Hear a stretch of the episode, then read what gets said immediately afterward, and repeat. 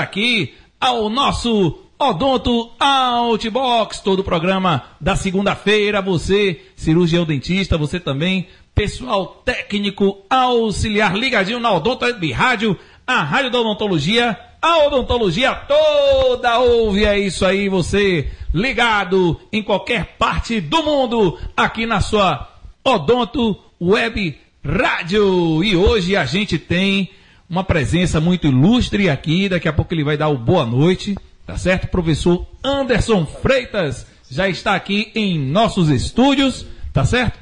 E você não perde nada aqui, uma entrevista incrível. Você vai saber um pouquinho mais do trabalho dessa pessoa maravilhosa, profissional, exemplar. Aí, o grande doutor Anderson Freitas. E eu já vou dar o boa noite aqui para Márcio. Márcio, boa noite. Boa noite, Léo. Boa noite, professor doutor Anderson Freitas. Boa noite, Mário, que está em casa, não pôde estar aqui. Boa noite, Brasil. Boa noite, todo mundo que está nos ouvindo.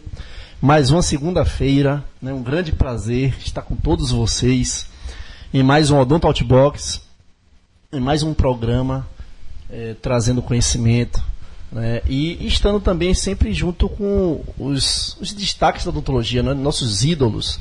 E hoje temos o grande prazer de estar aqui com o professor doutor Anderson Freitas, que foi nosso professor. Né? Tem muita coisa para falar para vocês, né? coisas bem interessantes. A gente falou um pouquinho na chamada do card, mas temos muitos assuntos para falar, porque falar de odontologia é, é, é falar de coisa boa. Né? E uma hora passa rápido. E a gente, é, aqui nesse, nesse programa, costumamos falar muito sobre odontologia. E é isso aí, é isso que nos move. E vou passar logo, passar logo para o professor Anderson Freitas dar uma boa noite. É Mário agora? Mário. Mário tá aí online, Léo? Beleza, Mário tá aí. Boa noite, Mário. Boa noite, boa noite, Léo. Boa noite, Márcio. Boa noite, professor doutor Anderson Freitas. Uma pessoa que admiro muito, uma, um professor muito talentoso, não só na prótese, como na fotografia. Um showman. Admiro muito o trabalho do professor Anderson. Uma pena não estar aí hoje com vocês no estúdio.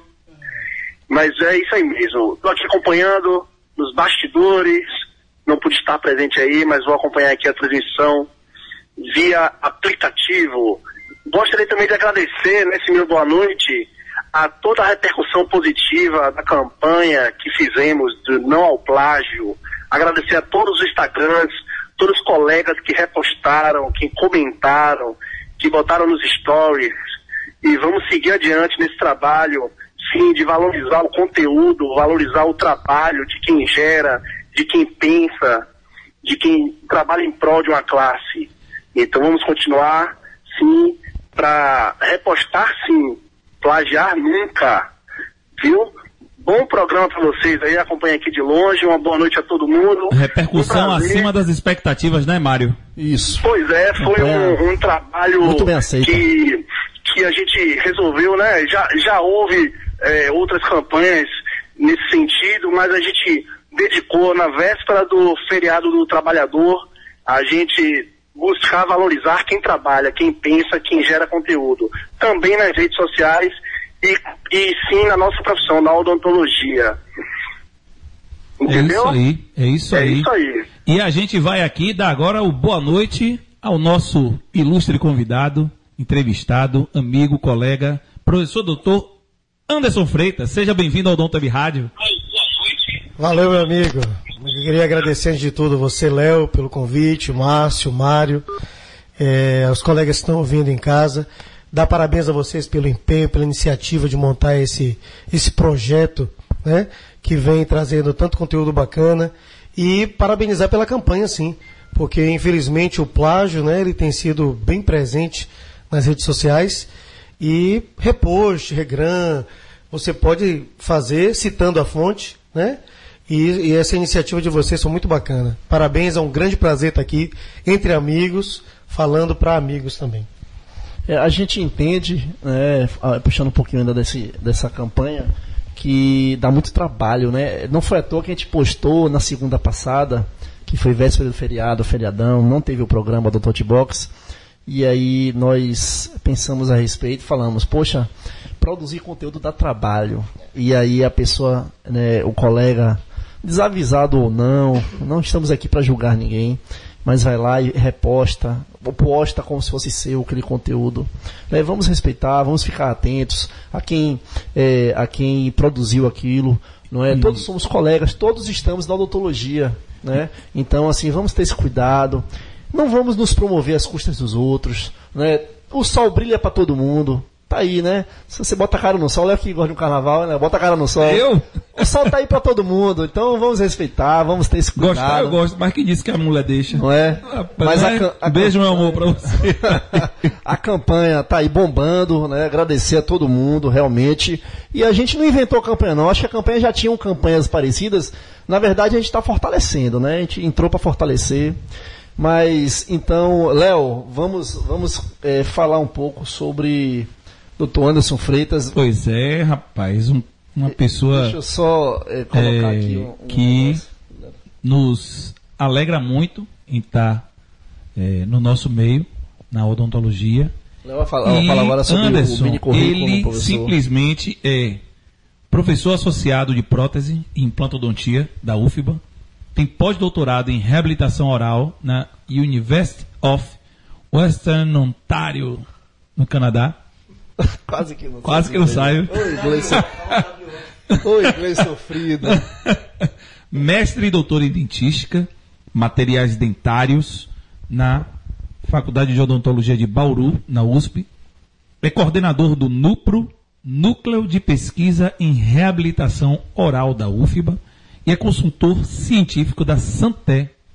É curso É muita coisa, Léo. pós-graduação. Ele que a gente é, tem assim um grande orgulho de tê-lo como colega, como amigo. E Anderson, como é que foi a sua escolha pelo curso de odontologia? Curiosidade, né? Vamos voltar lá nos idos de, dos início, do início dos anos 90, mais ou menos. precisa, Não né? precisa voltar.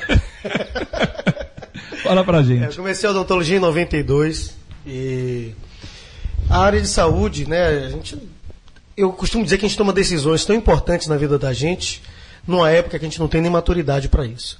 Então, você, moleque ainda, adolescente, saindo da adolescência ainda, você tem que tomar decisões que vão ditar rumos na sua vida.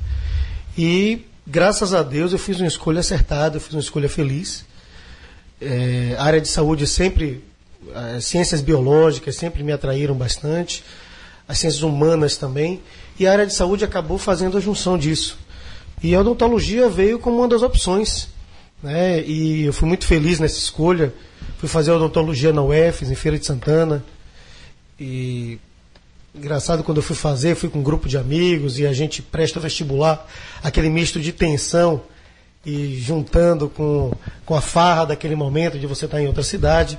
Passei no curso de odontologia, foi, foi um- uma época muito boa. Uma época áurea, né, É, a, a graduação é uma maravilha na vida da gente. Você está com responsabilidade de estudo e, claro, também durante a graduação eu tive é, momentos difíceis, como todo mundo, e a gente é, tem muita alegria de ter feito essa escolha. É um curso que eu acho que engrandece demais. É uma profissão muito digna, muito linda, que dá um retorno pessoal, né, uma satisfação pessoal muito grande você poder ajudar outras pessoas, né, como meio de vida. Isso é maravilhoso.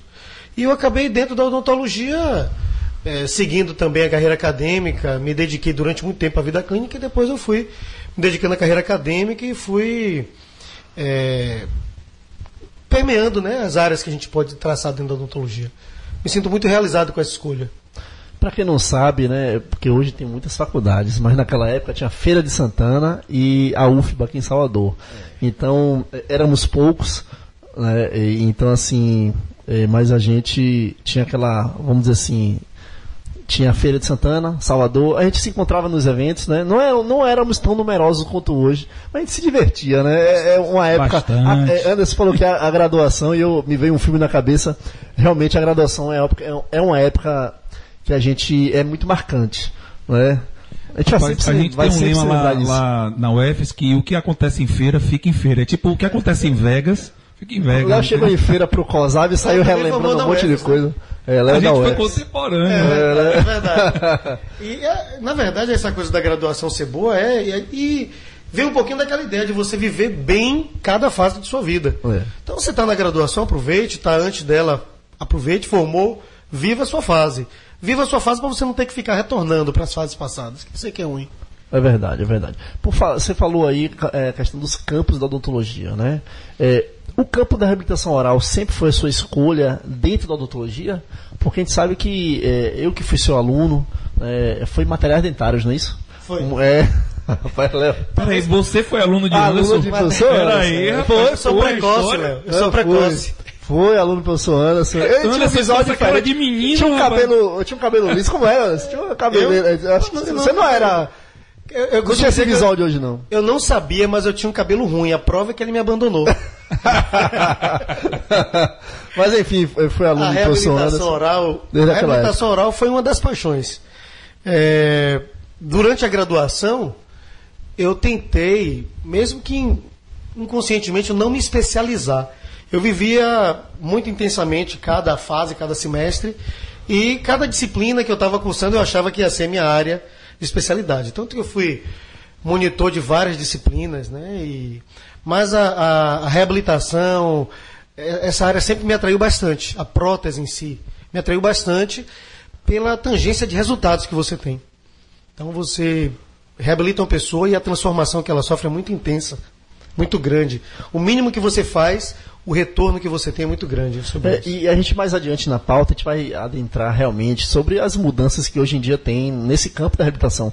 Mas naquela época, quando você, enquanto estudante, e você já falando que era um campo que te atraía, a gente está falando aqui de reabilitação prótese total, prótese fixa, né? É. É PPR, uma adesiva. Então, É. aí você vê, já eram mudanças significativas para o paciente. Então. Imagine hoje, gente, não fale agora não, mais adiante já falar um pouquinho, mas imagine hoje as mudanças. Então, assim, a prótese realmente, né, é uma pena que eu não sou muito fã dessa área da prótese, mas eu, eu assim, eu tiro o chapéu, porque você realmente, você, você leva a qualidade de vida para aquele paciente que por algum motivo não pôde manter o alimento dentário, né? Houve perda, houve uma patologia associada àquela estrutura que e aí você vai e reabilita aquela pessoa. Você devolve o sorriso, você devolve função, devolve fonética. Quantos pacientes passam a falar né, muitas vezes ele não reconhece a sua própria voz. E aí ele na fonética ele se vê novamente falando como quando era garoto e por aí vai. Realmente e hoje o campo da reabilitação oral,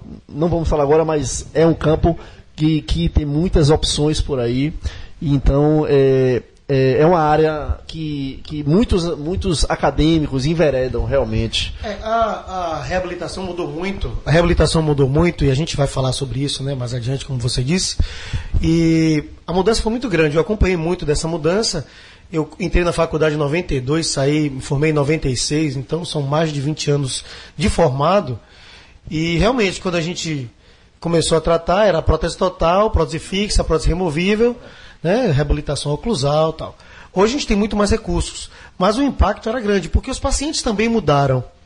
A expectativa da época era diferente, o tipo de tratamento predominante era diferente, e a gente acabou acompanhando essa mudança e se encantando cada vez mais com ela.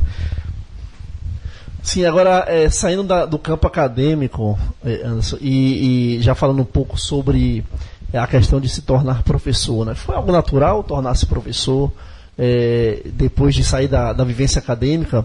E como você vê a docência na sua vida? Você buscava a docência? Foi natural? Foi porque você era monitor e, e se viu numa situação é, didática ali, tá, tá ensinando, passando conhecimento, compartilhando conhecimento? Hoje é uma palavra que se fala tanto, compartilhar, né? Mas naquela época, monitoria era compartilhar conhecimento.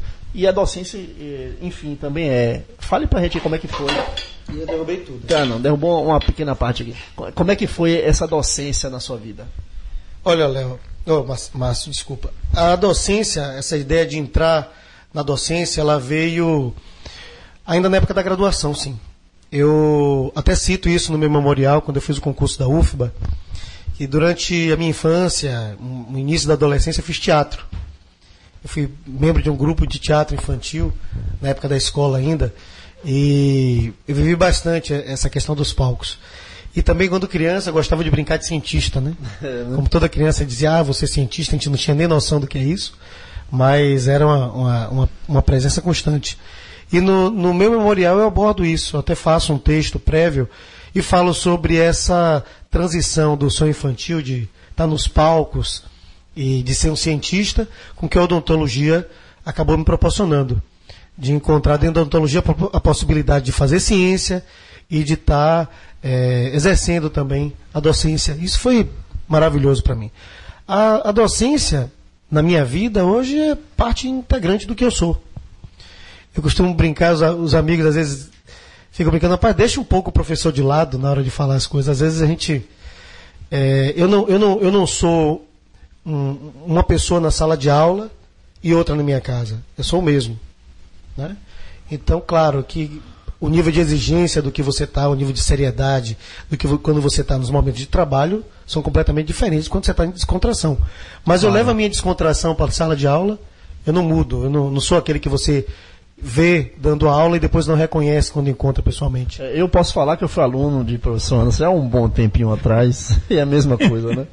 Mas eu acho que realmente é, a, a questão da docência é, claro, né, o aluno ele pode ter, eu acho que até deve ter um, um, uma relação mais horizontal com o seu professor, né? Sai daquela coisa do professor à distância, enfim. Ó, mas entendido com essa conversa de relação horizontal. Não, é, não, ó, eu vou explicar. Nem pensei nisso.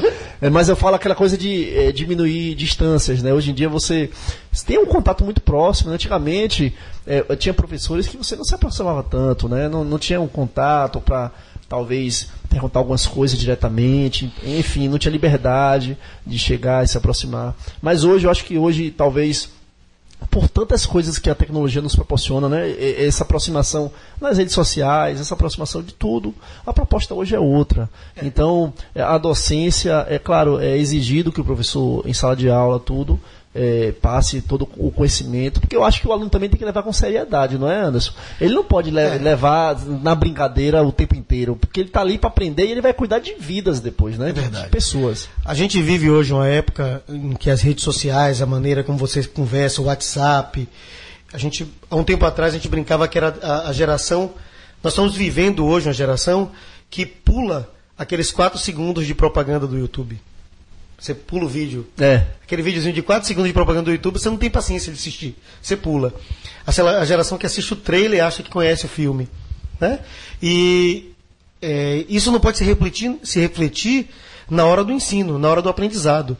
Claro que a dinâmica da sala de aula é completamente diferente, e eu sempre acreditei naquilo que você acabou de falar. O professor, ele é um facilitador. Então o que você tem que ter sempre é o acesso. O acesso do aluno ao professor, porque é um colega, na verdade, que está ali. Então, se você não, se, não, não tem a liberdade de tirar uma dúvida, de questionar, de conversar, de trocar uma, uma informação, como é que você vai crescer dentro da sua profissão? Como é que você vai aprender alguma coisa? Então, sempre foi uma filosofia minha essa questão da acessibilidade. Um aluno que está fazendo um curso, ele tem que ter o acesso ao professor, à equipe completa e tirar as dúvidas quando precisa. Né? O WhatsApp facilitou isso muito. Eu não, eu não acho que você deva, é, claro, é, é, eliminando os excessos, Sim. né? Às vezes, infelizmente, a gente tem né, de tudo. Tem hora para então, tudo também. Hora né? para tudo. Então, no momento de lazer, no momento de lazer, eu canso às vezes de estar tá Pô, você tá na praia, tomando sua cerveja, ou curtindo tá sua família. família. E é. aí a galera às vezes manda alguma coisa, eu tiro a foto da cerveja e mando como resposta. É. é eu tô, eu tô na minha, no outro problema. Agora, no dia a dia, cara, eu acho que você tem que ter acesso sim, você tem que trocar ideia, tem que trocar informação e fazer com que o conhecimento ele seja algo dinâmico, gostoso, prazeroso. Senão, não tem sentido você estar tá fazendo algo né? se não tiver prazer envolvido. Com certeza. E por falar em conhecimento, é, a docência nos obriga a estarmos sempre atualizados. Então, assim, o professor ele também tem que estudar. É, sempre ele, ele continua sendo estudante. Né? Você que é um professor há muito tempo. Como é sempre, é isso? Sempre. É, você falou aqui de currículo. Acho que isso é apenas um, um roteiro do que você viveu. Titulação hoje não, não dá comprovação nenhuma eu, eu brinco com os alunos da especialização o seguinte: eu fiz meu doutorado, terminei meu doutorado em 2005. Então tem mais de 10 anos que eu terminei o doutorado. Meu pós-doutorado já tem mais de 10 anos que eu terminei. Eu então, lembro que você estava, é, quando fui seu aluno, acho que você estava indo para pós-doutorado, eu estava é, fazendo uma coisa já nesse então, sentido. Tem 10 anos já que eu que eu terminei o pós-doutorado. Se eu não me mantiver atualizado, eu estou completamente obsoleto. Aquilo que eu aprendi há 10 anos atrás, no pós-doutorado, ou que eu vi no doutorado, no mestrado, na especialização, mudou completamente. A gente acabou de citar o exemplo da reabilitação, mudou tudo. É, mudou tudo. Né? A odontologia mudou. Você tem a harmonização orofacial chegando com uma força tremenda na odontologia. A odontologia digital, tudo está.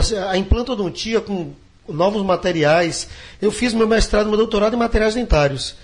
Aquilo que eu vi está totalmente novo. Eu falo para os meus filhos, é, porque agora eu estou fazendo um, um MBA, estou fazendo, estudando programação neurolinguística. Por quê? Porque eu acho que a gente precisa se aprimorar. Eu precisa. sou um professor, eu sou um comunicador, eu preciso é. Melhorar minha comunicação cada vez é. mais. E aí meu filho perguntou: meu pai, você já fez tanta coisa, você não vai parar de estudar quando? Quando é que você vai estar pronto? Quando é que a gente precisa, pode parar de estudar? Se nunca. Não tem como. No dia que você parar de estudar, no dia que você achar que você está no topo, você só tem descida na sua frente. Então eu, usei até, eu uso essa figura de linguagem. No dia que você achar que você chegou no topo, que você não precisa mais crescer, você só vai cair. Que você chegou no topo da montanha, agora você vai descer a montanha. Então, eu acho que o topo você tem que sempre elevar ele um pouquinho. Né? Cresça sempre, melhore sempre. Na vida, eu acho que essa tem que ser o, nossa, nossa meta. E humildade sempre, né? Eu vejo claro. é, a gente é, nós acompanhamos muitos Instagrams, né, do Web Rádio, e muitos professores, assim, renomados. E, vira e mexe eu vejo um deles na turma de um outro colega, e acaba que um professor se torna aluno do outro colega, que também é professor, que já foi aluno, e por aí é um ciclo, né, porque você está sempre se aprimorando em alguma área, ninguém sabe tudo, e, e, e, essa coisa de, do aprendizado agrega muita coisa, né? é importantíssimo, porque a odontologia ela tem um princípio da integralidade, né? então, é, principalmente o dentista que também atua em consultório, é importante estar sempre aprendendo. Então, não é porque eu, eu sei muito bem prótese que eu não vou aprender um pouquinho né, da, da, área da, da, cirurgia. Não preciso atuar na cirurgia, mas é, o planejamento digital, ou talvez a gestão, área de gestão e por aí vai. Eu acho que é, essa coisa do, do professor que não estuda mais, não é mais aluno, eu acho que tá, é, não existe receita, isso, né? É a descida que vem pela frente. É. é a descida que vem pela frente. No ensino, nem na saúde, a arrogância cabe. Acessibilidade, humildade, saber que você tem sempre a aprender. Você aprende todo dia, Márcio. É. Todo dia você aprende com um colega, você aprende com um aluno, você aprende com um paciente, você aprende com você mesmo, você eu aprende acho, com seus erros. Eu acho que quem mais aprende até é o professor, porque ele ensina, ele está sempre estudando. É aquilo que vai fixando sempre, é. né? É, é, importantíssimo e, e é isso aí. É, vamos lá, agora vamos entrando um pouquinho, já, já entrando num dos assuntos que a gente vai abordar é, essa noite, né? Essa noite prazerosa aqui no Doutor Rádio. Vamos entrar no campo da reabilitação oral. É, Anderson, o que é que está chegando de novidade em reabilitação oral? A gente sempre fala, é, os entrevistados que vêm aqui, cada um fala um pouquinho da sua realidade, mas você que realmente é um professor dessa área, falamos sobre a reabilitação no início, na época que você estudou, fez seu doutorado, seu pós-doutorado, mas agora tudo mudou, né? Eu acho que mudou até para melhor, né? Não? É, tudo se aprimorou a base continua a mesma, né? É, eu, eu, eu acho interessante quando as pessoas me, me classificam como professor de reabilitação oral, e é verdade, a gente não, não se direcionou numa área somente, né?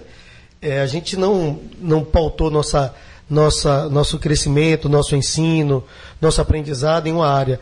O que é, é, maravilhoso quando a pessoa faz isso. Olha, eu sou ultra especializado aqui em laminados ou em de CAN, ou em prótese total, ou em prótese fixa. No meu caso, eu, eu até pela coordenação de curso de especialização, você acaba tendo que ter contato com todas as áreas de reabilitação. A base não mudou, Márcio. A, a oclusão continua sendo primordial, o equilíbrio periodontal do paciente, microbiologia, tudo tem que estar em perfeita harmonia. Até que as leis da física são as mesmas, né? É. E a, e a biologia humana não mudou. É, não mudou. Né? Mário fala sempre aqui, né? É, a biologia, a biologia é a mesma. A Agora eu quero saber das, da física são as, desde Isaac Newton, né? É. A gravidade, a força. É. Porque a gente, na prótese tem a força, lado de trabalho, lado de balanceio, a questão da uma série de coisas aí que eu não vou estar dando aula para professor aqui. A mecânica continua, né? A, a mecânica, mecânica é mesmo, né? Mas muita coisa nova surgiu. Tá? Muita ferramenta nova surgiu. Eu costumo classificar essas tecnologias como ferramentas, porque o uso que ela tem é o que você vai fazer dela. Do mesmo jeito que você vê pessoas sofrendo transformações incríveis com laminados cerâmicos, você vê pessoas fazendo tratamentos desnecessários. É. E que acaba sendo, na minha opinião, uma mutilação quando e que já, já, já tem hoje é, pessoas já falando a respeito disso, né? já se fala. É. Talvez não se já fale, se reconhece. já se reconhece os exageros, né? as propostas talvez precipitadas de tratamentos e correções. O que é, que é importante aí salientar? A culpa não é da ferramenta. A culpa não é do laminado, do CAD-CAM, da odontologia digital, da harmonização, disso, daquilo. A culpa é do uso que é feito. Quando você faz algo com critério, você usa uma ferramenta com critério, você vai construir.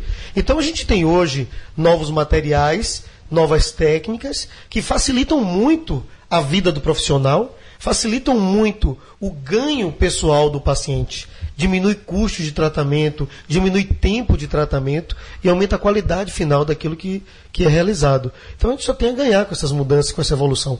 Eu acho que a evolução ela deve ser sempre muito bem vista, muito bem-vinda e utilizada com critério.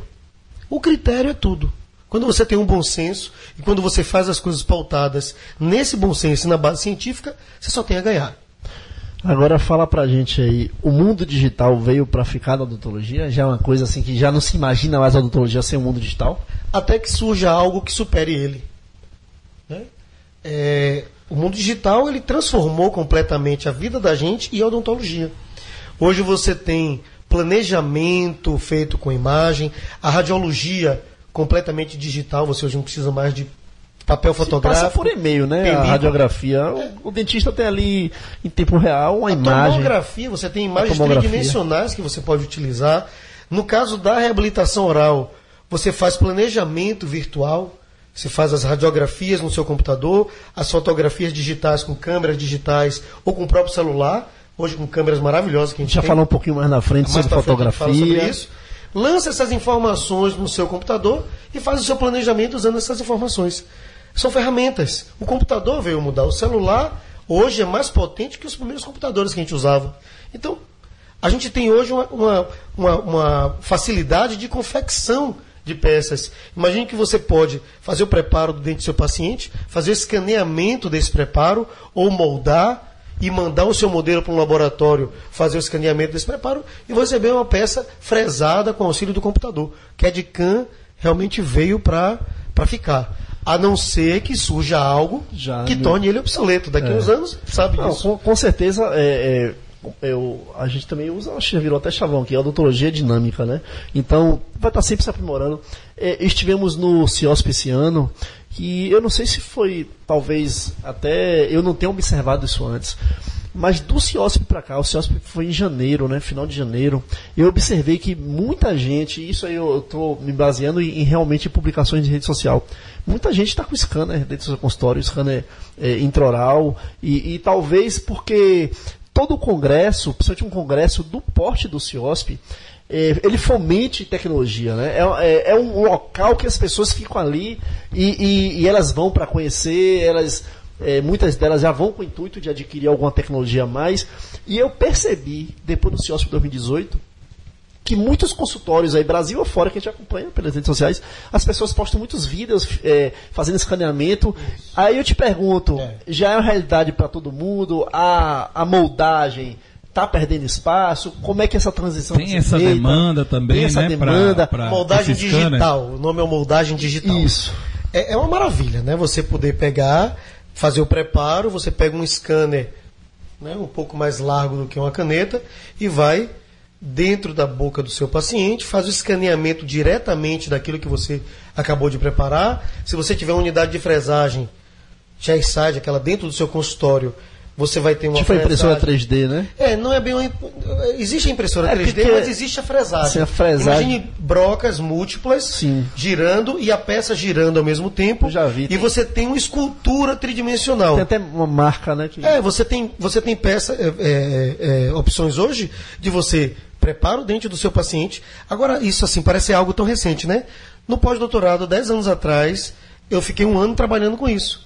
Então, mas no Brasil ainda não não estava ainda é, isso não era acessível. Não né? era acessível. Hoje está mais acessível. Você falou do CIOSP. Os grandes eventos eles acabam aglutinando essa, essas realidades que estão disseminadas e tornando elas mais visíveis. E como você tem muitas empresas reunidas, você acaba tendo facilidade de compras. Mas aí você me pergunta, isso é uma realidade acessível para todo mundo? Depende da maneira que você decide trabalhar com isso. Se eu resolver hoje comprar um sistema todo, botar no meu consultório, eu vou ter um investimento muito maior do que eu posso, por exemplo, alugar. Hoje você tem laboratórios é, que você loca o scanner intraoral, claro, você tem que ter um treinamento para fazer isso.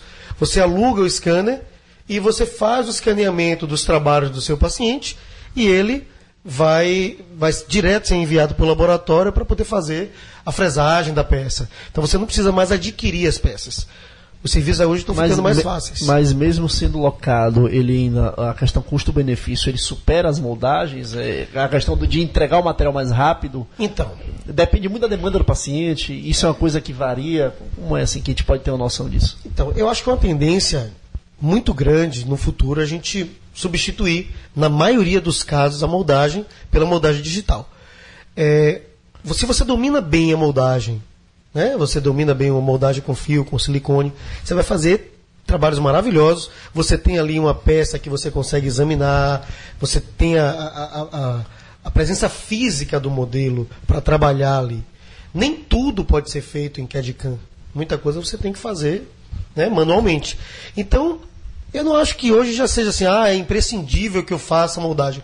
Eu posso moldar o meu paciente, pegar um modelo e esse modelo ser escaneado. Toda vez que você faz hoje uma prótese em zircônia ou um laminado usando de silicato de lítio, você tem possibilidade de trabalhar com, com odontologia digital. A, a, a, zircônia hoje é feita 99% em CAD-CAM. Então, ah, Anderson, eu não trabalho com CAD-CAM, não. Aí eu pergunto, você já fez alguma coroa de zircônia no seu paciente? Já. Você trabalha no CAD-CAM. É, eu falo isso porque é, muito da, nossa audiência são de acadêmicos. A gente sabe que o recém-formado, a realidade dele não é a realidade de um dentista de 10, 15, 20 anos. Né? Talvez é, é, com muita dificuldade ele vai se juntar com alguns colegas, colocar um consultório e daí é, vencer toda aquela dificuldade do início. Não é? Então, assim, aí é o, principalmente o profissional talvez inexperiente, imaturo, vai ficar no afã de, de, de, querer investir uma coisa que talvez naquele momento não seja necessário e o retorno não vai ser tão fácil. Enfim, eu acho que é bom observar esses dois lados da moeda, né? E eu falo porque você é experiente, você é professor, você é profissional é, da área e, e você é antenado com tudo de, que há de mais novo. Enfim, os acadêmicos que vão sair agora, então assim, eles têm que ter essa noção, não é? Existe a tecnologia, é. Mas também não é imprescindível, não é? Então, não se lance de cabeça apenas porque algo existe, né? A gente sabe que todo início de profissão é difícil. Você não precisa utilizar tudo que existe disponível de imediato. Ah, como qualquer profissão, odontologia no início, você precisa conhecer a dinâmica do, da, da sua profissão e entender suas reais necessidades, inclusive. Não é porque existe um scanner de ponta que eu vou comprar. Pronto. Meu primeiro consultório foi com a melhor cadeira? Não. Necessita que seja? Não. Né? Seu primeiro carro precisa ser assim? Precisa você ser não, Ferrari, né? É, você não pode ser aquele cara assim. Eu acho que eu vou começar a pedalar e compro um capacete de ultra mega power uma com bike embutido, de fibra de carbono. Que devia que vale mais caro do que seu carro. É, para cair cinco vezes e, e ralar a bicicleta toda. É, então você vai começar a trabalhar Aprenda primeiro qual a sua necessidade. Tá? Você é recém-formado, você quer montar um consultório, planeje o seu consultório de acordo com aquilo. Qual o público que você quer atender? As pessoas precisam entender que a gente precisa suprir as demandas. E tem demanda para todo mundo, né? E tem demanda para todo Tem a tipo. demanda do, do, mais básico, do intermediário, do, do, do mais refinado. Quer comer né? o bolo antes de cantar o parabéns, né? não, parabéns. Tem todo assim, tipo de público, todo tipo de demanda. Exato. Eu vou falar uma coisa, não é nem uma questão... Tem as etapas, né? É. Não é nem uma questão de potencial de investimento. Eu acho que às vezes você pode gastar dinheiro com coisas que não são sua realidade que não são sua necessidade. E de repente, você nem maturou ainda se aquela área de atuação é a sua e você já está investindo. A gente vê isso acontecer. Olha, eu começo gostando de cirurgia, mudo para ortodontia, ou eu começo gostando de endo, mudo para pério, ou eu começo gostando de prótese e continuo gostando de prótese, que não tem como não gostar disso. vamos, vamos agora dar uma paradinha para a dica do Rix. Léo tá O Léo, que é o nosso operacional, está se operacionalizando ali no celular. né? E aí, vamos dar uma paradinha agora para a dica do Rix. Voltamos em seguida. Tem muita coisa legal aqui. Estamos na live de Anderson. Estamos ao vivo Olá, para pessoal. todo mundo. Aqui é o Ricardo Reis, o agregador da odontologia para o Odonto Web Rádio, com a dica do Rix. Quando falamos que realizamos um protocolo de um profissional, filosofia de tal faculdade, ou até mesmo um conceito de um dentista, temos que analisar com bastante critério.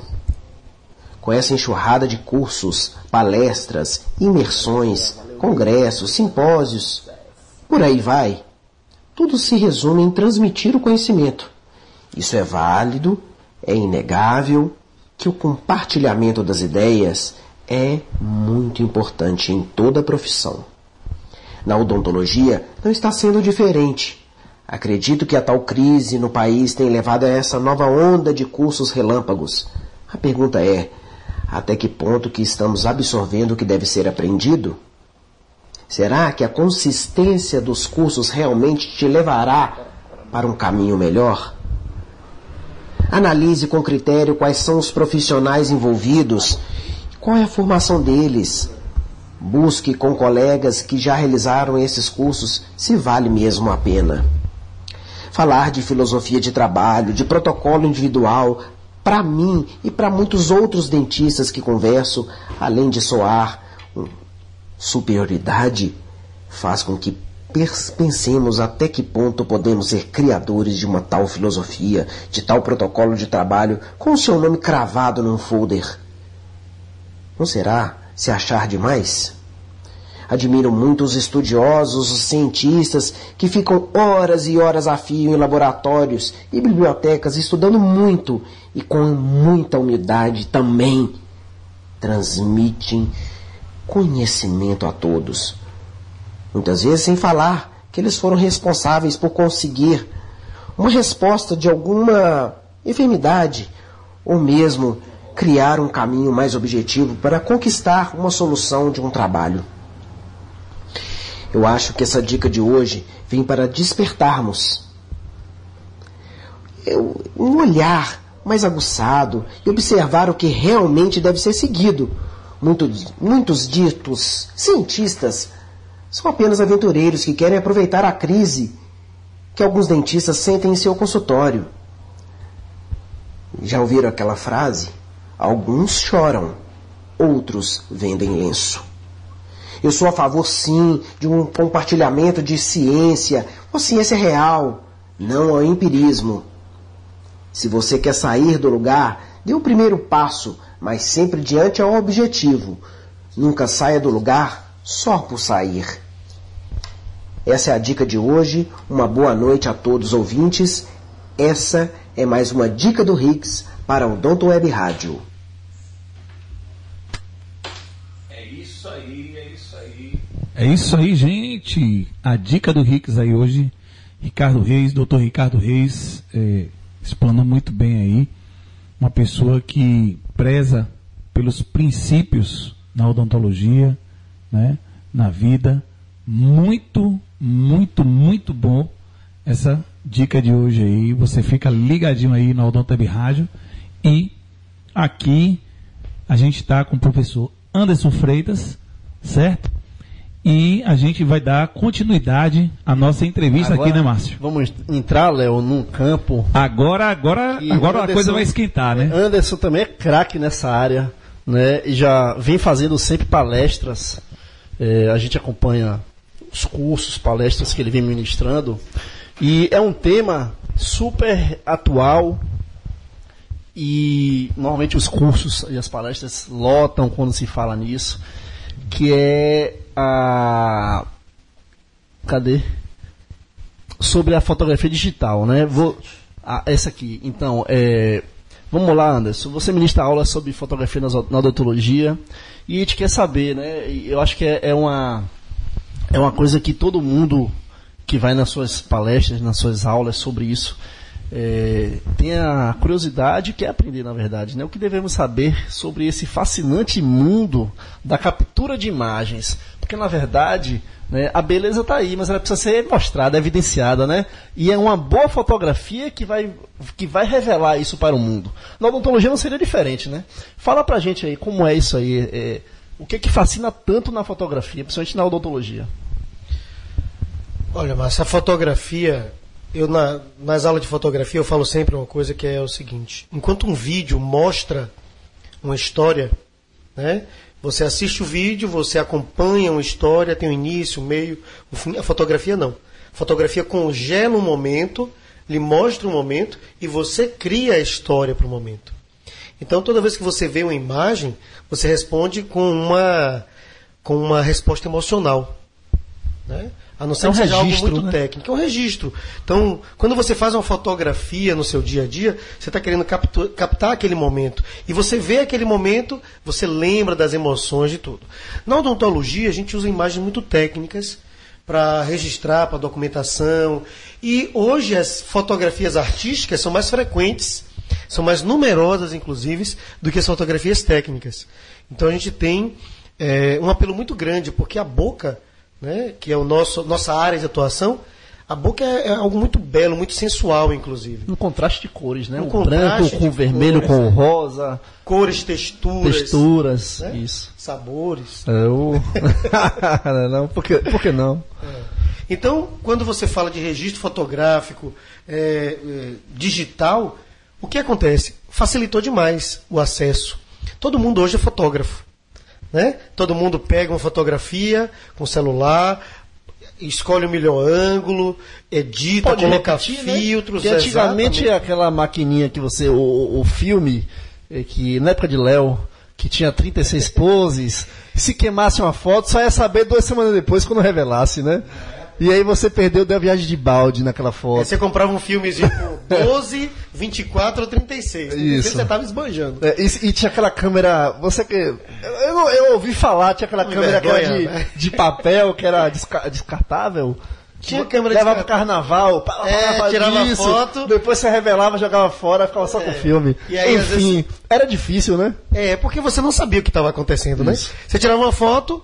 Na odontologia a mesma coisa, a gente usava aquelas câmeras com com filme fotográfico Sim. ou com filme positivo, que a imagem já saía na cor correta para fazer aula. Né? Hoje a gente dá aula no computador, é porque antes, tinha um negativo né, que entrava no... É aquele carrossel... No, slide show. É slide show. Tinha um carrossel. Eu ouvi falar. às vezes, né? Eu ouvi falar desse negócio. Eu ouvi falar, né? Tá. É, a gente fazia o texto no computador, fotografava a tela do computador é, para poder fazer. Interessante. Né? E a fotografia sempre fez parte da minha vida. Eu, eu venho de uma família que tem fotógrafos já. Meu irmão é fotógrafo, trabalha com isso e, e vive de fotografia em Cleveland hoje. E a gente sempre acompanhou aquilo, né? Foi um mundo fascinante. Aquela coisa de você revelar depois a imagem, ver aquilo acontecendo. E a, a imagem digital, ela trouxe essa facilidade. Então você consegue ver e acho até engraçado, você falou da fotografia hum. convencional, é, ficaram alguns hábitos. Aquela história de você tira uma foto e todo mundo pega o celular e faz assim, faz com o meu também, faz com o meu também.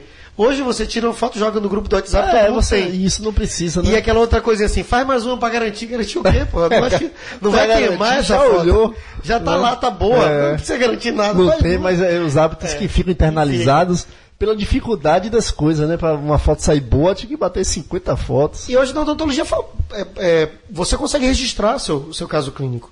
A gente pode investir numa câmera fotográfica de qualidade, montar um mini estúdio do consultório e fazer aquelas fotos que você vê hoje no Instagram tão presentes, aquelas fotos com a plastia linda, um, um, contraste de cores, luz suave, rebatedores presentes, que dão uma alta qualidade. Mas você pode, com pouco dinheiro, né, com o seu celular que você já tem, o refletor que está ali no seu consultório, fazendo a técnica correta, você consegue fazer registro fotográfico de alta qualidade.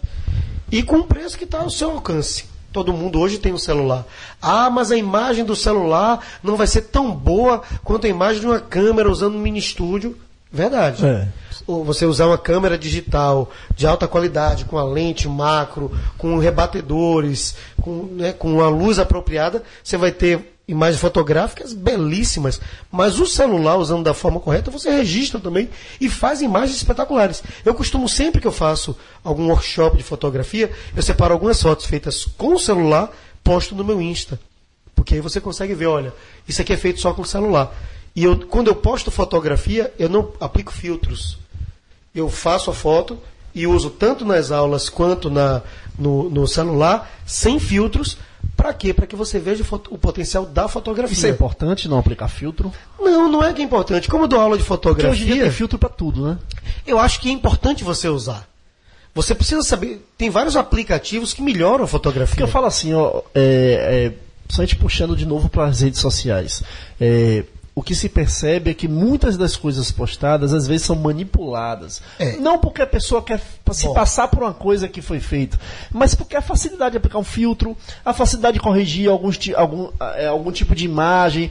E aí, quando você manipula, melhora, aprimora, corrige, você passa a, a, a noção de aquilo que está ali é o que é real, quando na verdade, quando você vai para o que está na boca do paciente é, nem sempre é o que está, aquela luminosidade maravilhosa, aquele branco é, com contraste com o rosa maravilhoso da gengiva, é? enfim, para não se passar uma imagem de que é, tudo é muito fácil e tá ali, é assim, a vida é assim. Você tocou num ponto que eu acho muito delicado, que é essa questão de manipulação da imagem.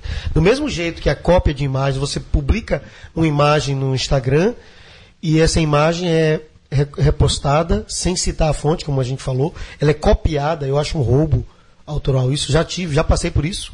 Acho que todo mundo já passou. Né? Eu já encontrei fotografias minhas em Instagram de outra pessoa, já encontrei slides meus, né? Já encontrei, inclusive, já fui receber ligação de trechos de aulas minhas usadas por outras pessoas em concurso. Isso é uma coisa desagradável é. demais você, inclusive, saber lidar com isso depois. Como você abordar a pessoa e falar, eu sou nada sutil nesse momento. Imagino.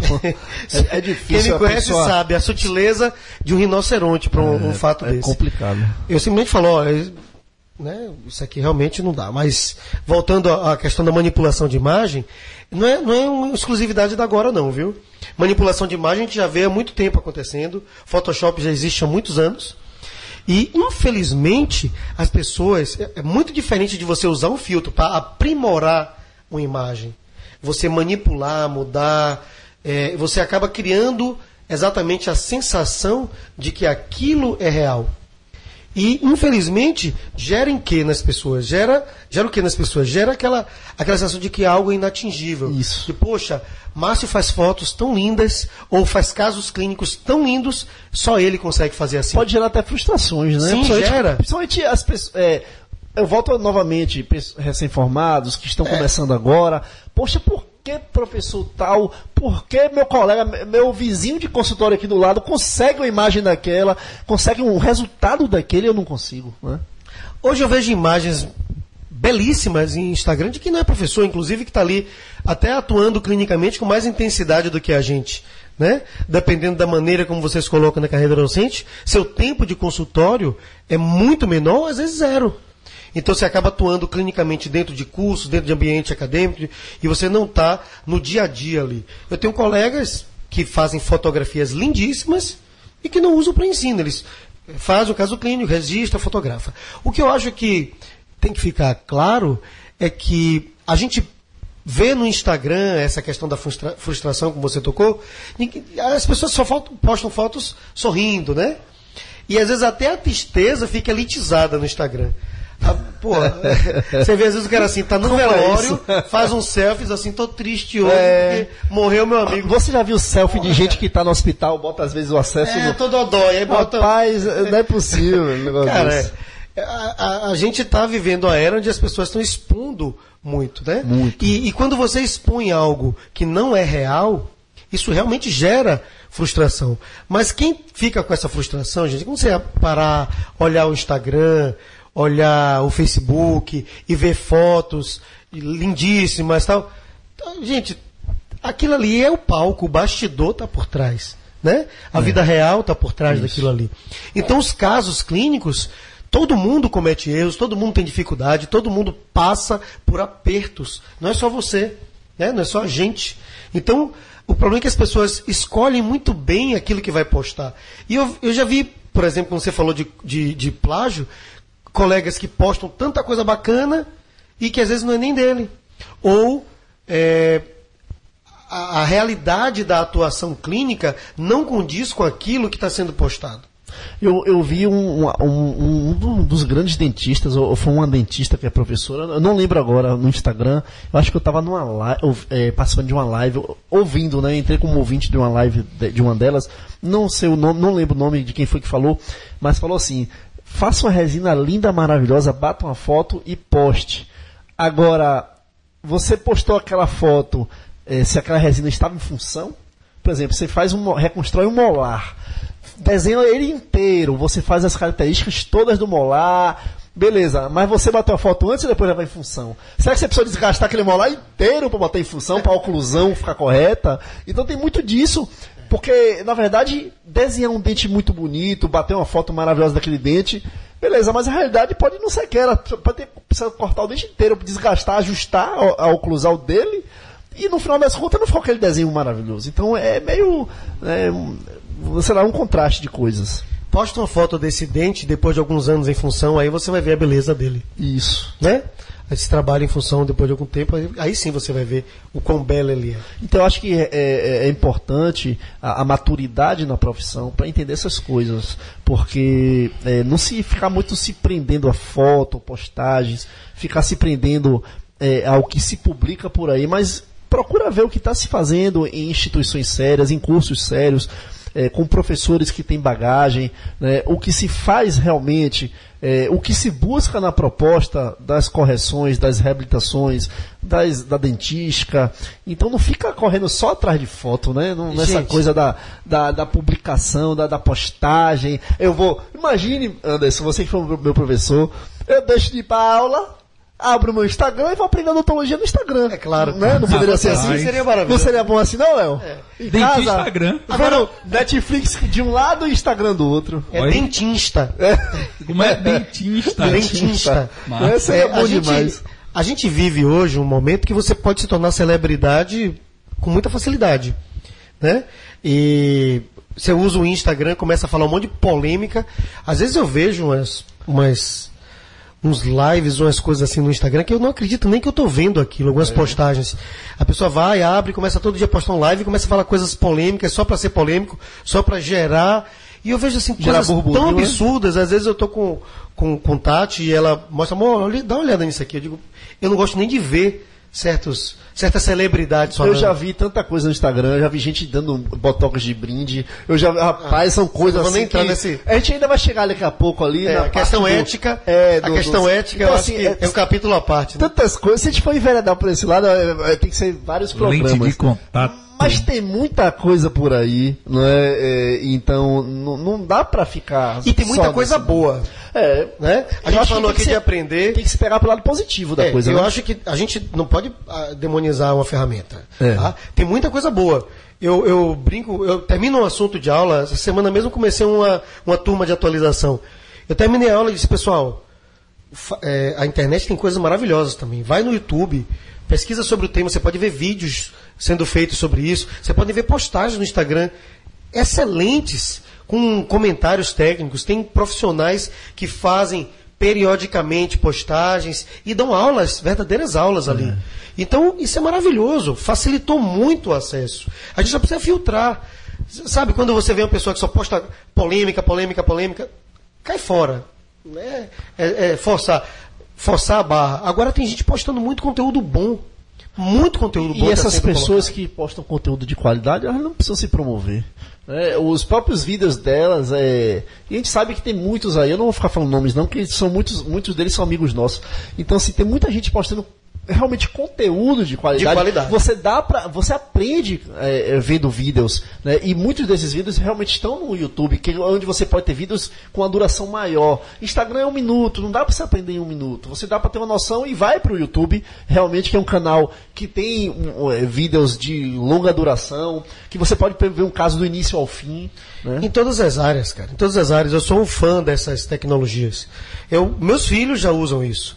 Todos os dias eles me mandam um, um, um pequeno resumo em áudio e um print de um vídeo sobre o tema da aula do dia. Todo dia. Olha, vocês vão todo dia assistir um videozinho, pode ser de cinco minutos, sobre aquilo que você deu na aula. Ah, meu pai, eu estudei a equação. Põe lá que você encontra no YouTube. Encontra. Né?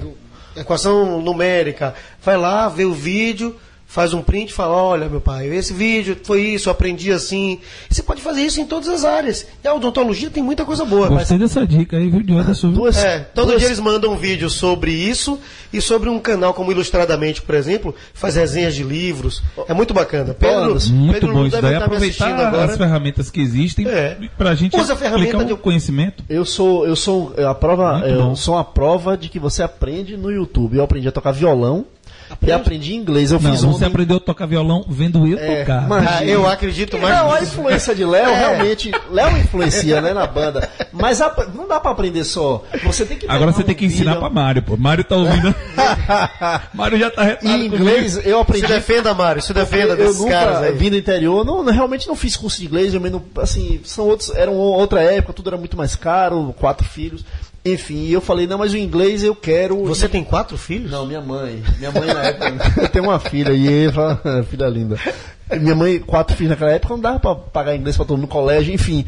E eu falei, pô, mas o meu inglês era muito inglês, aquele inglês horrível.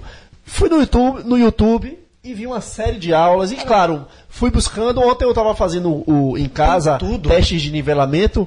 E num desses, quase todos eu tive nota de intermediário para avançado. E um desses tirei nota 9. Enfim, aprendi vendo vídeo. E eu acho que odontologia, sim, você não vai aprender uma faculdade, não é uma faculdade. Claro, mas você complemento. pode, é isso, você é um complemento, buscar conhecimento em determinado eh, campo de atuação, né, seja na reabilitação, seja eh, na ortodontia, e você vai encontrar conteúdos de qualidade. É claro, busque muito bem a fonte. Diminui um pouquinho do tempo de televisão e vai pesquisar coisa interessante pra assistir. Vai estudar, né? É, vai, vai estudar um pouquinho. Claro, ninguém vai deixar de ver as sériezinhas de Netflix, as É, coisas que ninguém é de faz ferro. Mas, parte. mas novela, para, ver novela não existe, cara, É. isso. Vai, poxa, de- dedica 20 minutos todo dia você estudar, cara, você tá, sabe, se todo dia você estudar 20 minutos, você tá se reciclando. E você tem realmente isso, complementos em vídeo. Pega um vídeo e aprofunda aquele assunto que você estudou. Você não precisa antecipar o que vai ser dado na aula. Mas viu um assunto hoje? Pô, vai pra casa, para lá, 20 minutinhos, assiste algumas coisas. Fazendo isso, Isso né? é- eu tô isso fazendo é- isso. isso é- essencial. Eu, eu acho que hoje, eh, eu não sei, talvez os acadêmicos me corrijam se eu estiver errado, mas eu acho que hoje está mais fácil ser acadêmico nesse sentido. Eu me lembro que na, eu me lembro que na UFBA, dessa forma, hein, Anderson, eu, eu, eu não tinha livro, né? Eu não, não comprava livro, não, não podia ter livro. lá na- Então eu ia para a biblioteca e eu passava as tardes na biblioteca, eh, locando livro, e às vezes tinham poucos volumes de livro, né? Às vezes eram dois, três, quatro. Então, eh, tirar xerox de livro grande, muito grosso, assim, era, era complicado também financeiramente. Então, a A nossa pirataria também, né? É. Ilegal. a nossa possibilidade era sempre locar um livro. Então, hoje, quando se fala em estudar, você, claro, você tem ainda a referência do livro, né, da escrita. Mas a facilidade do- da internet, de tudo aí, né, É. está à disposição. Mas agora tem um detalhe. Você tocou de um assunto. O livro, ele passa por uma, uma- uma filtragem, ele passa por uma- uma- um corpo editorial, É. os artigos. Ainda é a referência máxima. A internet, né? Isso. não. A internet por é isso que eu- livre. por isso que eu falo Não, é, fonte confiável. Então tem que ter né? cuidado Buscar fonte confiável. com aquilo que você está assimilando como conteúdo. Inclusive, recentemente saiu uma pesquisa que eh, detectou que os livros, vamos dizer assim, analógicos, né, eles conseguem ainda superar os e-books. Saiu recentemente uma pesquisa, justamente, aí uma das justificativas era a questão do filtro, É, sim. que as pessoas procuram eh, fontes mais Confiável. seguras. É, mais seguras, com certeza. É, você pode hoje escrever aqui um tema, a gente pode se juntar aqui e resolver escrever um, um, um e-book sobre física quântica e publicar na internet. Tem conteúdo para isso? Eu entendo de física quântica? Nada. Eu vi certa vez que aquele Wikipedia, você pode chegar lá e escrever também, complementar. Sim. É, o Wikipedia tem uma coisa interessante que você é, acessa, escreve, Isso. mas ele também escreve, ele Isso, também escreve, isso. acaba sendo tanta gente in- in- interferindo e corrigindo ali, você acaba tendo um conteúdo Mas- interessante ali dentro. É interessante, Agora, mas. De vez em quando são as bobagens É, sai- absurdas. eu, li uma vez uma matéria de um cara que entrava pra f- botar bobagem, um monte de coisa, Isso. e acharam esse cara. Enfim, não- é, as fontes confiáveis é, têm que ser é, buscadas e o livro é essencial, né? As publicações, é, temos grandes publicações.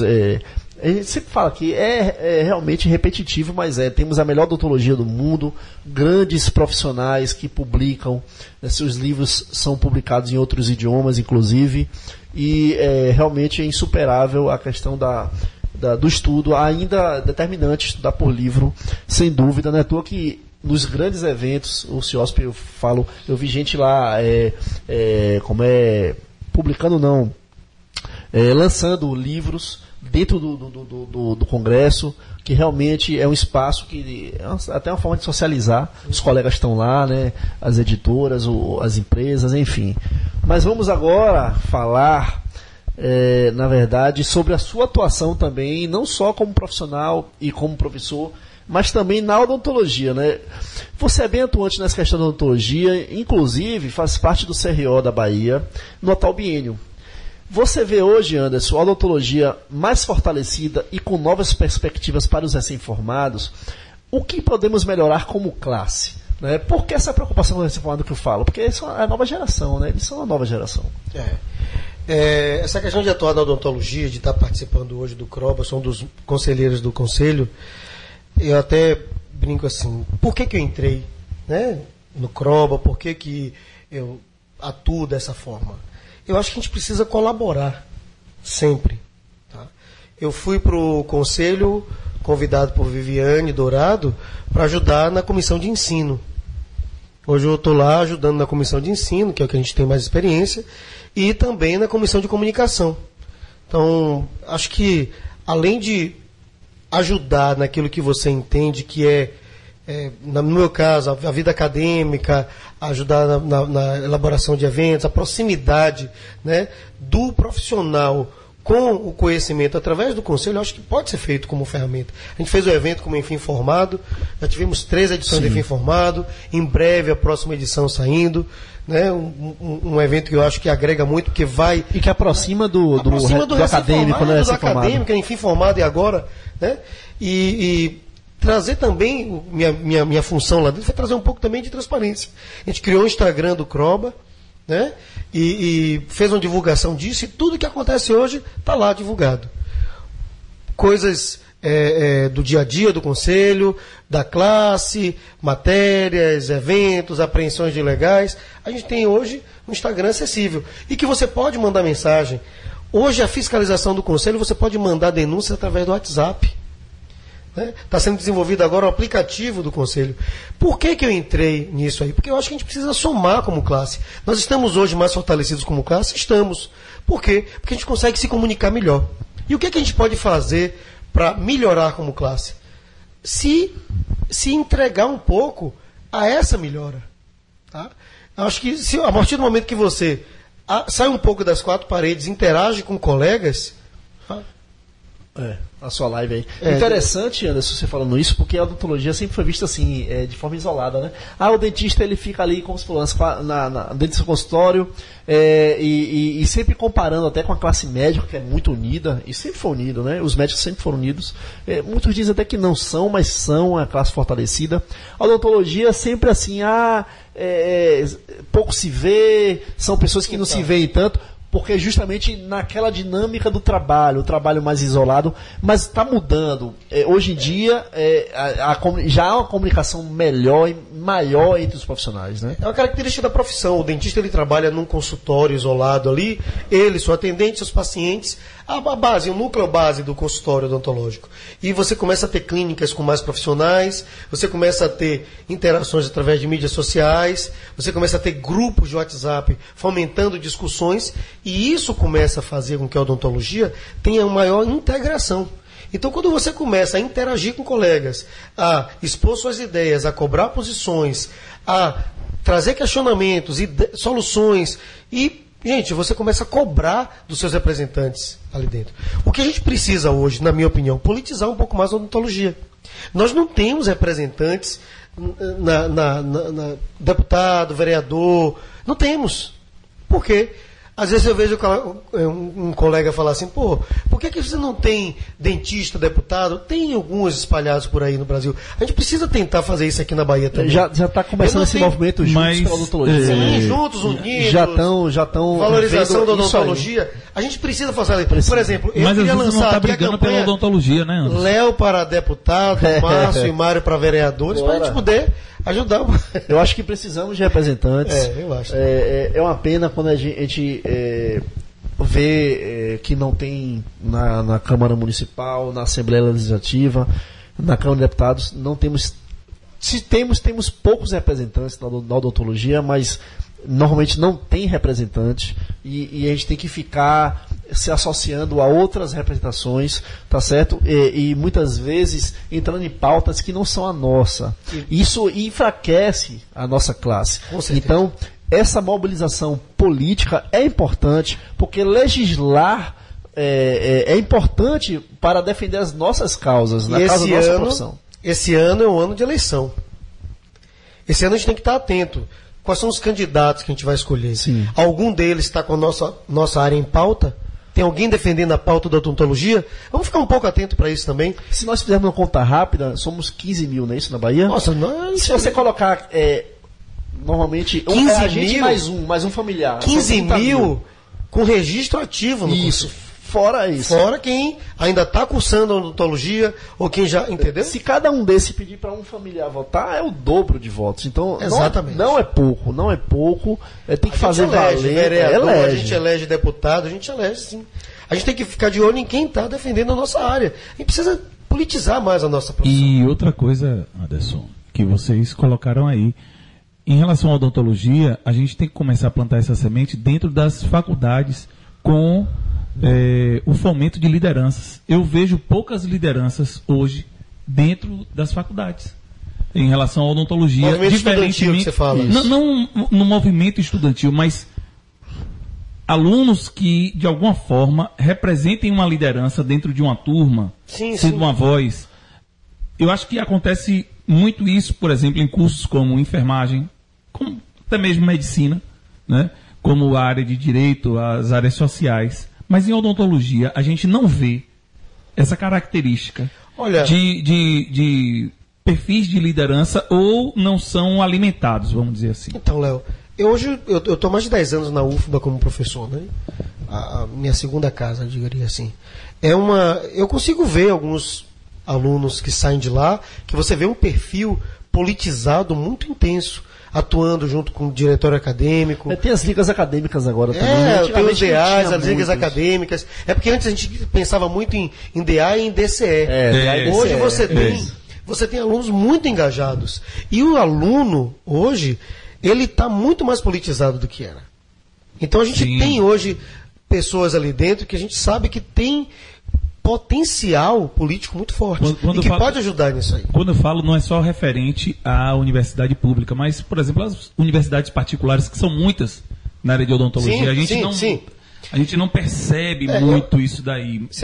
Eu falei da UFA porque é onde eu estou é, atuando, claro, mas eu claro. tenho certeza que a gente tem pessoas. Porque o que acontece é o seguinte: acaba ficando muito restrito ao meio acadêmico. Mas tem, mas tem que fomentar dali, ele sair dali. É o momento de se fazer isso, é esse, né? Buscar dar voz a isso aí. É. Acho que a gente tem tudo. A gente tem pessoas com potencial grandíssimo dentro da odontologia. Somos numerosos, estamos nos mobilizando. Acho que está na hora de mudar isso aí.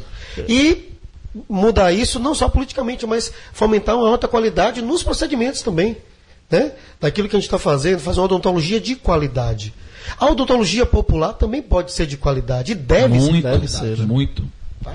Com certeza. É, Anderson, é, novos cursos e habilitações surgiram na odontologia. Na odontologia né? Como integrar novos conceitos e demandas à já conhecida clínica odontológica? Né? Então, assim, eu lembro da minha época, tinha lá clínica integrada 1 e 2, quando você tinha que fazer tudo, e dali você já ia formar. Né? Mas agora, e aí, essas habilitações todas, em laser, em, em harmonização orofacial, e um monte de coisa. É, como é que está essa integração dos, das novas habilitações com a dentística, com é, as habilidades tradicionais as na cirurgia, né? as clássicas?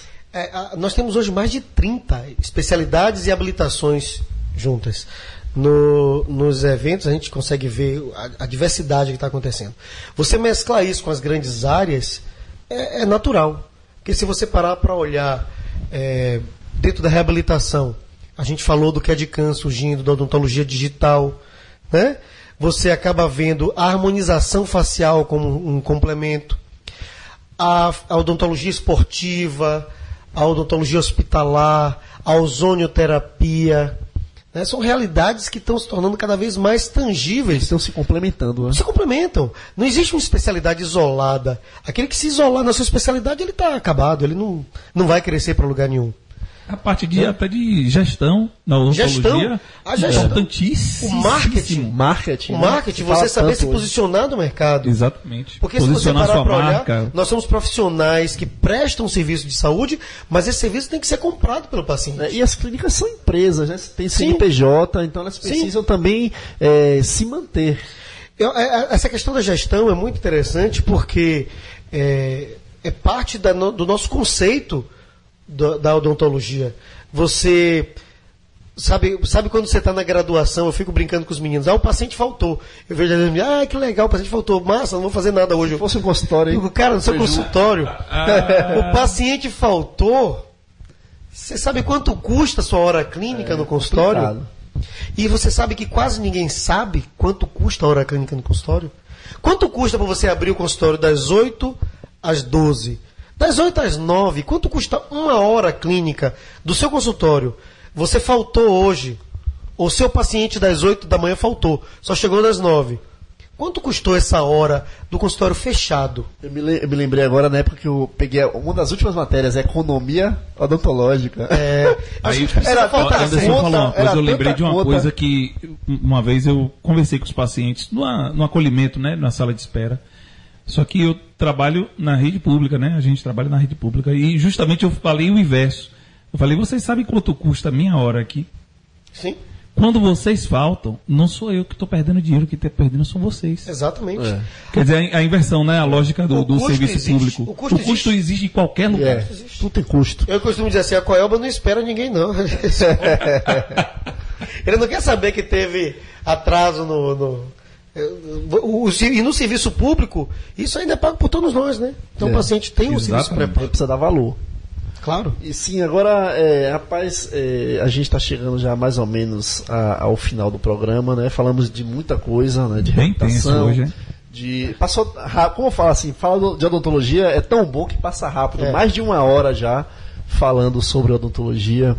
Mas, Anderson, é, falar pra gente com relação aos seus planos, né? 2018 ainda não chegamos nem na metade do ano, mas os planos para o futuro, é, com relação a, a toda a sua experiência como professor, como profissional, o que, que você planeja aí daqui por diante com relação a a prótese, a reabilitação, a, a tudo aí. Falar pra gente, pros nossos ouvintes. Rapaz, tanta coisa, né? não é fácil, não. Não precisa entregar o segredo, não. A coisa não, não para. Só fala por não, cima. Não, é, não existe segredo, na verdade. eu sou muito transparente com as coisas. É. A gente, é, atuando na universidade, não estou atuando hoje clinicamente mais em consultório. Eu sou DE na UFBA, então a gente atua intensamente lá dentro da universidade. É, os planos são, dentro, são internos, a questão é ligada ao ensino mesmo. De estou fazendo agora o MBA, então como projeto é, pessoal. É, meus planos é tentar dedicar mais tempo ainda à, à família, ao, lazer. Eu estava brincando com o Léo falando disso, da gente otimizar é. a utilização do tempo. Às vezes a gente dedica energia e tempo a coisas que não trazem para a gente um retorno pessoal bom. Não só retorno financeiro, né? O retorno pessoal não traz. Às vezes você faz aquela coisa, você fala, pô, que saco fazer isso aqui. Eu estou cortando isso. Eu costumo dizer que o meu plano é cortar o cortisol né, que é o hormônio que a gente libera, a substância que a gente libera quando está estressado. Eu quero evitar estresse. A fonte de estresse está sendo cortada na minha vida. Eu acho que tem a ver também com obter sucesso, né? Obter sucesso.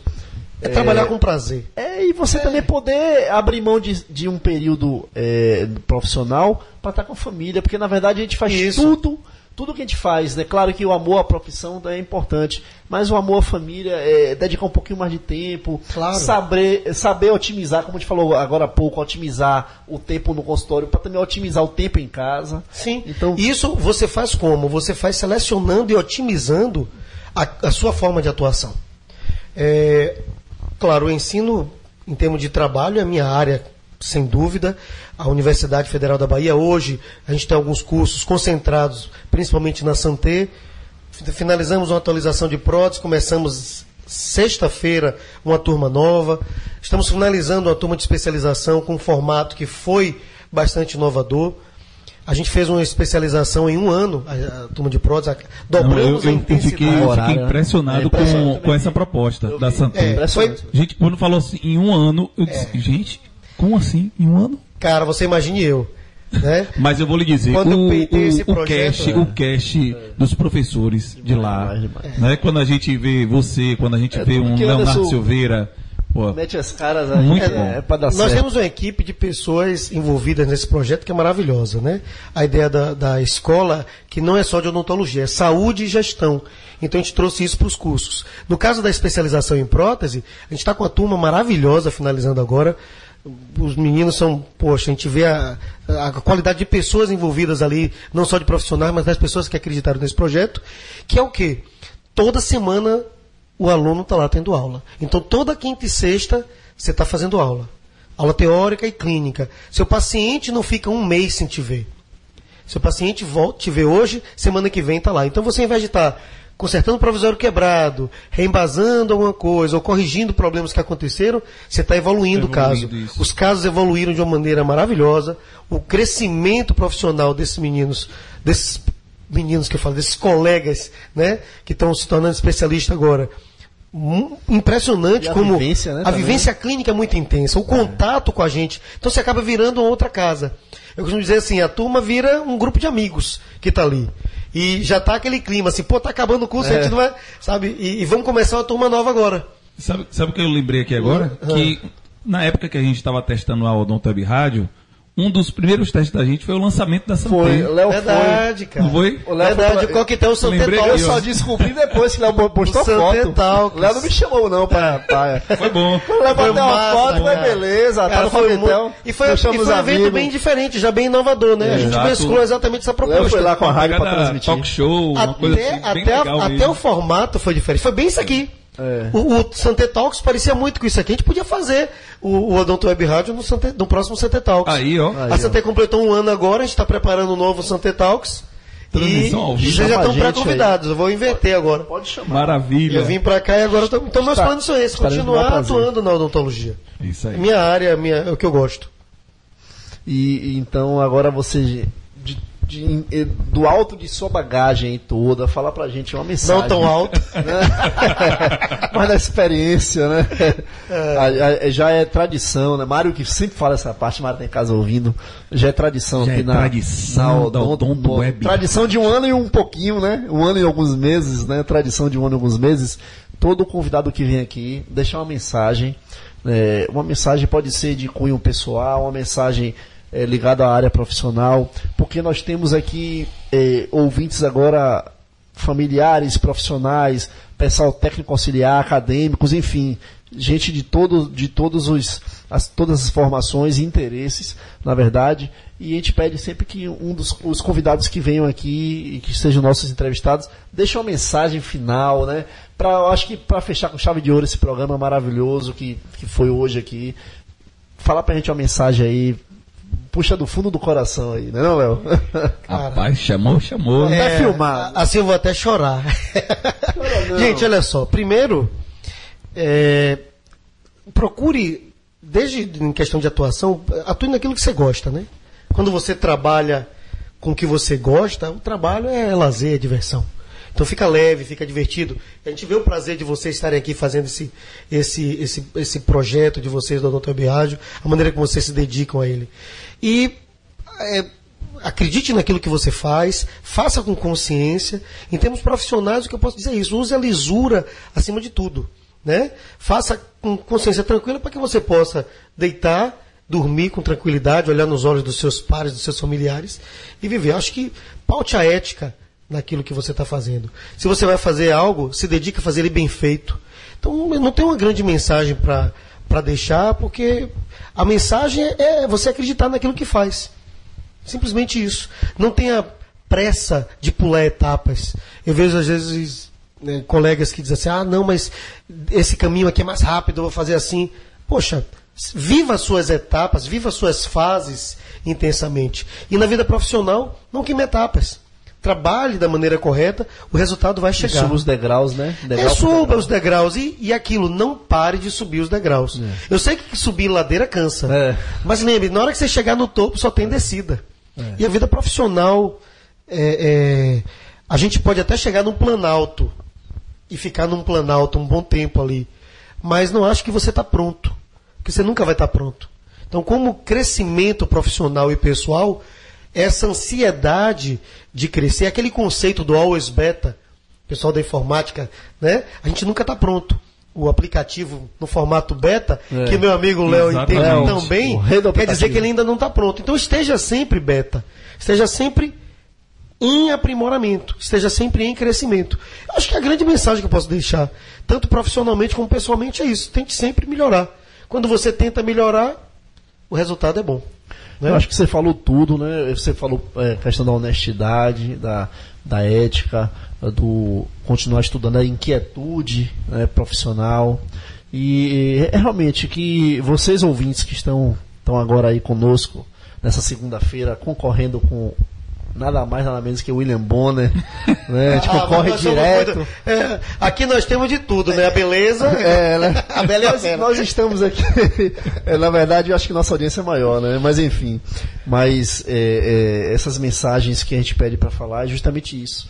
Porque na verdade é um pouco de experiência que, a, que vocês passam para os ouvintes e eu espero que eles internalizem, porque são mensagens que a gente deve estar tá aprendendo e levando consigo para a vida, né? Então, eu aproveito aqui para agradecer a você, Anderson. Passou realmente muito rápido o programa, né? foi maravilhoso. Ó, para quem está nos ouvindo até agora, não foi fácil a gente dar um horário. Já umas duas vezes é. eu encontrei com o Anderson. Ó, oh, quero você lá. E você, acho que foi, tem três meses. Em maio, aí eu te cobrei em abril, foi ali no Itaigara. É. Mas o ano passado a gente falou com você em algum evento, acho que foi lá na Joia. Então, assim, não foi joia. fácil, Anderson. Anderson, ele é multifacetado, ele realmente tem muitas ocupações, né, muitos projetos. Não foi fácil ele estar aqui hoje, mas valeu a pena. Foi um grande programa, muita coisa boa que a gente falou aqui, aprendemos muito. Para a gente aqui da rádio é sempre uma aula, né? Vocês professores e, e, e não só professores docentes, mas professores nos que vocês se propõem fazer. A gente aprende bastante com vocês e eu acho que os ouvintes também aprendem muito. Não é à toa que nossa audiência é sempre uma audiência crescente. Enfim, a, a, a, aproveito para agradecer né, a sua presença e, e, parabenizar por tudo que você se propõe a fazer. Faz realmente com, com muito brilho, com muito esforço. Né? E eu acho que hoje, quem esteve conosco até agora, só teve eh, coisas boas para colocar na profissão, para levar adiante na profissão. É isso aí, gente. Vocês curtiram aí a entrevista com o doutor Anderson Freitas. Anderson foi muito bom, foi muito bom. Ah, sim, é, claro. É bom de tesoura, viu? Deixa Ele não. já foi metendo na boca essa voz de locutor de rodeio. É, não derruba não. É, não derrube não. Deixa o Anderson agradecer. Primeiro falar. eu quero agradecer a vocês pela oportunidade. Sim. Né? Vocês, é, a gente realmente teve uma dificuldadezinha de conseguir agendar mas porque vocês já tinham tantas entrevistas tão não, boas na fila que não tinha data que disponível é para mim. Os caras estão com. Não, não mas é assim, assim falar entre amigos é sempre bom. Como eu disse no início, vocês dois são caras que, poxa, são diferenciados mesmo. E esse projeto de vocês é uma coisa que eu sempre acreditei. Você sabe disso desde o início. Eu falo, Léo, manda ver que realmente vale muito a pena. E esse papo aqui, eu até digo assim, acabou tão rápido né? Eu tava. Quando, quando vocês me chamaram, eu disse assim, por que, que eu vou falar com esses caras em entrevista? Vamos hora, me né? apertar né? todo Parece lá. uma hora vai, poder, vai faltar assunto, né? É, vai faltar falta, assunto. Não. Agora tem três tagarelas juntos, a gente não pode falar. falta não. Falta é hora para esse assunto. É, pois é. Mas assim, agradecer mesmo de coração pela oportunidade de estar aqui. É um canal aberto que a Odontologia Baiana tem, que eu acho que tem que ser fomentado, incentivado e divulgado cada vez mais pelos colegas para que a gente possa fazer a nossa comunicação né, da odontologia cada vez mais forte. Obrigadão mesmo, um prazer muito grande estar aqui com vocês. Prazer para quem está assistindo. Pessoal, muito obrigado para quem está assistindo. Na verdade, prazer para quem está assistindo é ótimo, né? Nossa obrigado, live aqui. obrigado que está assistindo, galera que está na live. Deve estar aí pe- meu filho e minha mulher. Nada.